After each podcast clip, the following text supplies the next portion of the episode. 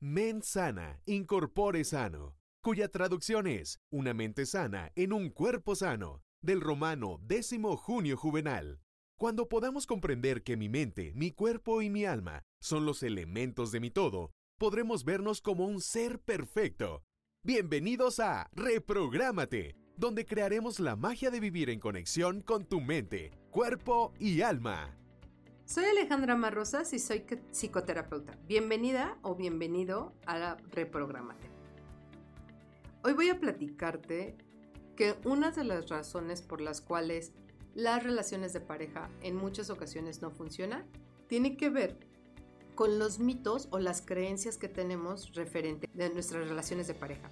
Y que estos mitos en muchas ocasiones nos hacen sufrir o nos perjudican porque son mitos, porque no son realidades y que bajo estas pocas realidades que tenemos terminamos de verdad lastimándonos y lastimando a otras personas. Así es que el día de hoy te voy a platicar los mitos de una relación o los mitos del amor romántico que no nos funcionan. Mito número uno. Si me ama, me tiene que aceptar tal y como soy. Así. Déjame decirte que esto es el peor mito del mundo. Es el más feo porque si te ama, va a construir algo nuevo contigo. Y tú también vas a construir algo nuevo con esa persona. Y entonces van a cambiar los dos, van a modificar ciertas cosas para poder estar juntos. En el amor se involucra la enseñanza y se hace un crecimiento mutuo. Yo he tenido en algún momento una pareja que le encantaba hacer ejercicio y yo de verdad es que soy muy... Esa parte de, levantarse temprano o hacer ejercicio me cuesta un poco de trabajo. En esas situaciones quizás sí sufro de pereza. Pero con esa pareja, el levantarme hacer ejercicio era algo que me gustaba mucho. Era algo que podíamos compartir tiempos y espacios. Entonces, sí construimos cosas. Hay cosas que habrá que podemos negociar y habrá cosas que no vamos a cambiar. Habrá cosas que es parte de mi personalidad y eso no debo de cambiar. Te voy a poner otro ejemplo. Yo tiendo con mis amigas y mis amigos a ser cariñosa. No soy a lo mejor súper abrazadora o súper besucona, pero sí en una llamada le puedo decir a mi mejor amigo Oscar, te quiero mucho amigo. O a su esposa, ¿no? Oye, te quiero, Vane, te mando un beso cuídate mucho, o, ¿no? Yo puedo hacer cosas como esas, o abrazar, y, ah, ¿cómo están, preciosas? Y, pero, esa es mi personalidad. Y una pareja que te dice, eso no se hace, uy, cuidado. Porque está cambiando tu personalidad, pero habrá cosas que pueden ir construyendo y aprendiendo juntos. Vamos cambiando porque van cambiando las relaciones que vamos teniendo. Entonces, nadie te debe de aceptar como eres. Dice Platón, busca alguien con quien crecer, busca alguien con quien buscar expectativas más altas. Entonces, porque si te quedas en el mismo lugar y dices, así soy y aquí me voy a quedar, qué flojera. Crece. Eh, mito número 2. La compatibilidad es algo que se tiene o no se tiene. Lo cual, esto es una completa mentira. La compatibilidad y el amor se construyen. Esta de que haces clic con alguien y que entonces es como, ay, sí, claro, yo siento de él o de ella que nos conocemos desde hace muchas, muchas vidas y entonces hoy estamos conectados. Esa es una creencia. Y está padre que lo veas así y se escucha súper romántico. Pero en la realidad, no hay algo que nos conecta a nuestra manera de pensar, pero construimos nuestra compatibilidad. Cómo me gusta, qué me gusta, si así, si acá, si vamos, si venimos, si hacemos. Esa compatibilidad se va construyendo como se va construyendo el amor. Entonces, requiero que esta persona, bueno, pues sí, ya que somos diferentes, vamos haciendo cosas para beneficio de los dos. Y entonces buscamos un equilibrio de bienestar para él o ella y para mí. En el amor romántico hacemos clic y ya somos compatibles. en el amor real y en el amor adulto, construimos juntos. Mito número 3. Si, es la persona correcta, la relación será súper fácil. Esto no existe una persona destinada para nosotros. Aunque tú digas, no, sí, claro que sí, hay una persona, el hilo rojo, este, la historia de que nos partieron en dos y entonces tenemos que buscar a nuestra media naranja, esto es mentira.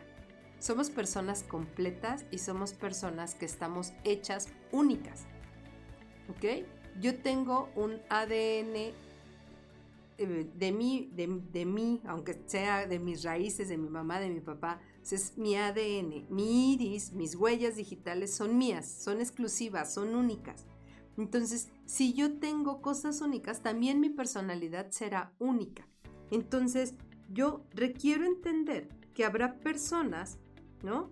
Con las que voy a existir, voy a crear, pero que no hay nadie destinado para mí. Este mito de la media naranja para decirnos que estamos incompletos y que requerimos de alguien más es tanto como permitirle al otro que se haga cargo de mi felicidad. ¿No? Es como, sí, claro, tú hazte cargo de mí y seamos felices. No, mi felicidad está en mí. Yo me hago cargo de mí, yo vivo para mí, por mí, y lo que tengo lo puedo compartir. Y pues mira, eh, Puedes tener una pareja increíble, pero las diferencias siempre van a existir. Siempre vamos a ser vulnerables, siempre vamos a requerir de acuerdos y el hecho de que en algún momento nos hayamos sentido parte el uno del otro no significa que la relación siempre va a ser así. Hay estudios eh, donde dicen que las parejas que más desacuerdos tienen, pero que pueden llegar a mejores convenios o a mejores arreglos, son las personas o son las parejas que van a tener una relación de mayor duración y pues que consiguen más objetivos en común. O sea, el hecho de que no pienses igual a mí está bien. La parte importante es que vamos a negociar este, estos puntos. Mito número 4. Si tienes conflicto, la relación no está funcionando. La vida, completamente la vida está llena de sus propios conflictos. El tráfico, mi percepción, la percepción del otro, mi manera de hablar. Estaba viendo hace rato un video, ¿no? Donde decían que el, uno de los idiomas más difíciles es el español. Que lo que aquí decimos un ejemplo bolillo en la Ciudad de México, en otros estados es pan de agua. O que para nosotros el decir fresa en la Ciudad de México implica, pues una persona es un adjetivo de una persona, de un estatus que está presumiendo y para a lo mejor en otro estado el fresa es un fruto, ¿no? Entonces, nosotros tenemos nuestras propias, eh, nuestros propios significados. Entonces, claro, esto es un conflicto. Lo que tú piensas, no piensas igual que yo y podemos eh, vivir, relacionarnos, amarnos, estar juntos, aún en el conflicto. Entonces, porque tomamos nuestras propias decisiones y recuerda que en las relaciones pues siempre hay dos mundos diferentes. ¿Por qué el otro no podría ser diferente a ti? El problema no es en conflicto, las parejas tienen conflicto. El problema está en que no sabemos negociar y que requerimos aprender. Mito número 5. Todos somos diferentes al amar. El amor es una construcción. Yo amo de acuerdo a lo que a mí me enseñaron. Yo amo de acuerdo a mis propias creencias, pero también a través de mis propias carencias, a través de mis heridas. Si yo tengo una herida de abandono, si me siento abandonada o si me siento poco valorada de niña, claro, voy a buscar a alguien que quizá me tenga que valorar o alguien que quizá eh, no me abandone, porque esas son mis heridas y entonces estoy en búsqueda de estas formas de amarme tan específicas. Y no es cierto. No sé si fue en alguna plática, no recuerdo, que yo les decía que muchas de mis parejas o las parejas que he tenido siempre suben de peso.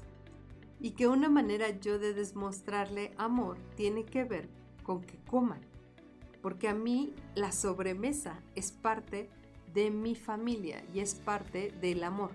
cuando mi mamá, nosotros estábamos tristes y mi mamá nos hacía nuestro platillo favorito, era porque había una tristeza. O nos compraba algo de comer que nosotros queríamos, era porque había una tristeza. Entonces mi comunicación de la comida tiene que ver con la satisfacción. Cuando una de mi pareja, ¿no? Le invito o un amigo o una relación, cuando yo invito a comer, es una manera de mostrarle al otro que lo quiero, que lo amo, que lo respeto, que lo quiero en mi vida. Y entonces, esa es mi forma de amar, pero imagínate que todos amáramos así. Habrá otras personas que aman de manera completamente diferente. Ok. 6. El amor no es un sentimiento, es una construcción y es una elección. El afecto es una emoción. Yo siento afecto y hay una carga bioquímica. Yo siento enamoramiento y hay una carga bioquímica. Pero el amor es algo que se construye. El amor es algo que yo elijo. Yo elijo querer a mi pareja, elijo convivir, elijo construir, pero también a veces hasta elijo serle infiel a mi pareja. Esa es una construcción mía y es una elección. Yo elijo las cosas que voy a tener en mi relación. Entonces no tiene que ver con que, claro, el amor es el sentimiento más bonito del mundo. No, yo elijo amar a mi hija. Y para amarla entonces la respeto, la cuido, la educo, le doy miles de cosas porque así lo estoy eligiendo. Porque hay miles de papás y miles de mamás que eligen no darle nada a sus hijos y dicen amarlos. Entonces, el amor es algo de elección y de construcción. Punto número 7. Mi pareja debe de ser, de hacer, perdón, todo lo que yo hago y todo lo tiene que hacer conmigo. Imagínate qué pereza de esto. Compartir las 24 horas del día con tu pareja. O que los tiempos libres que tienes solamente los compartes con tu pareja. ¿No? Requieres hacer más actividades, requieres relacionarte con más personas, requieres hacer tus propias cosas. Imagínate que cuando tú, eh, imagínate que te voy a poner como la metáfora, ¿no? De una taza. Tú tienes una taza y en esta taza tú empiezas a llenar de cosas que te gusten, de eh, cosas para ti, de amor propio, ¿no? De tu carrera, tu profesión, tu dinero, todas esas cosas las vas llenando en una taza.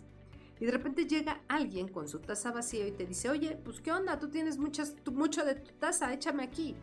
Y tú decides compartirle todo lo que tú tienes adentro de tu taza.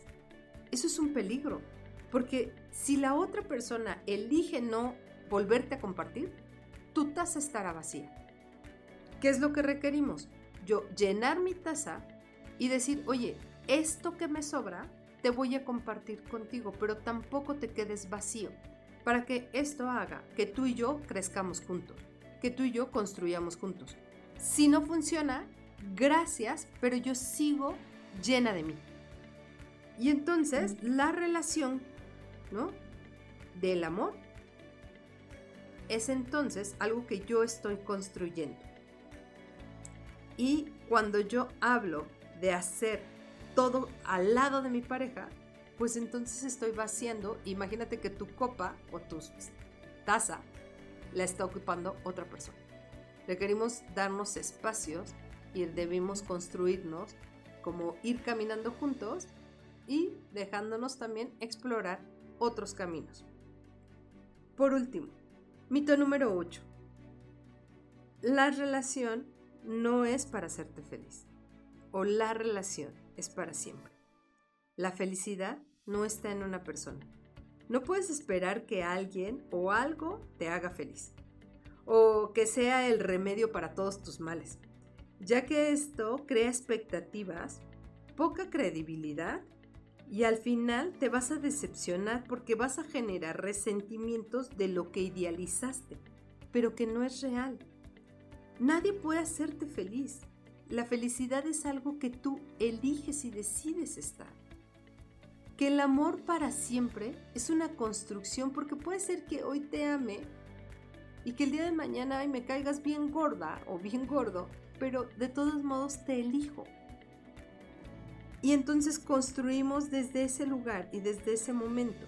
Por eso es importante que estés bien clara y bien claro, ¿no? De que tu felicidad eres la única persona que se hace responsable de eso. Yo soy Alejandra Marrosas y esto fue Reprográmate, donde creamos la magia de vivir en conexión con tu mente, cuerpo y alma.